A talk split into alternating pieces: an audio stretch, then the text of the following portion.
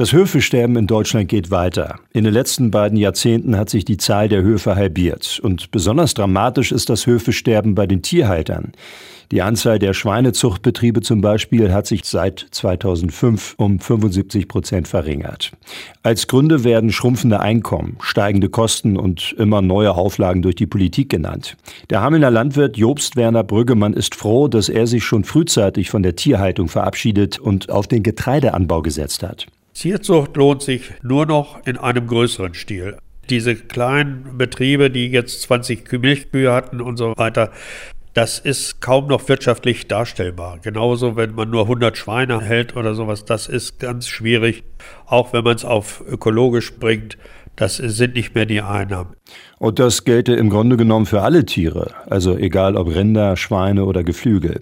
Und mit in größerem Stil meint er Massentierhaltung mit mehr als nur ein paar tausend Tieren in wirklich großen Betrieben. Auch Geflügel. Geflügel rechnet sich nach meinem Dafürhalten nur in Tausender Einheiten. Und dann nicht nur 1000, dann müssten es wesentlich mehr sein. Ich kenne einen größeren Betrieb hier in der Nähe, der hat 28.000 Hühner. Das rechnet sich dann schon.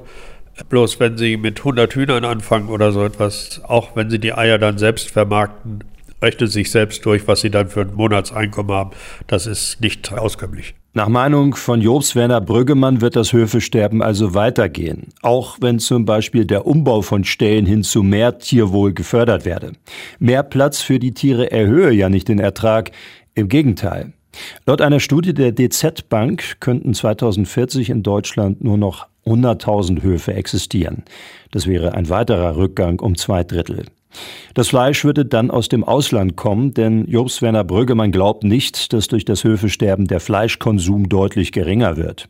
Das glaube ich nicht. Es gibt den einen oder anderen, der vegetarisch ist. Aber das Fleisch, was wir hier haben oder nicht haben, es wird hierher geholt. Und es ist dann so, dass wir zum Beispiel 1,6 Millionen Schweine aus Spanien hierher geholt haben, um sie hier zu schlachten. Ob das zum Tierwohl beiträgt, weiß ich nicht. Äh, so eine lange Fahrt für die Tiere ist bestimmt nicht ganz, ganz schön.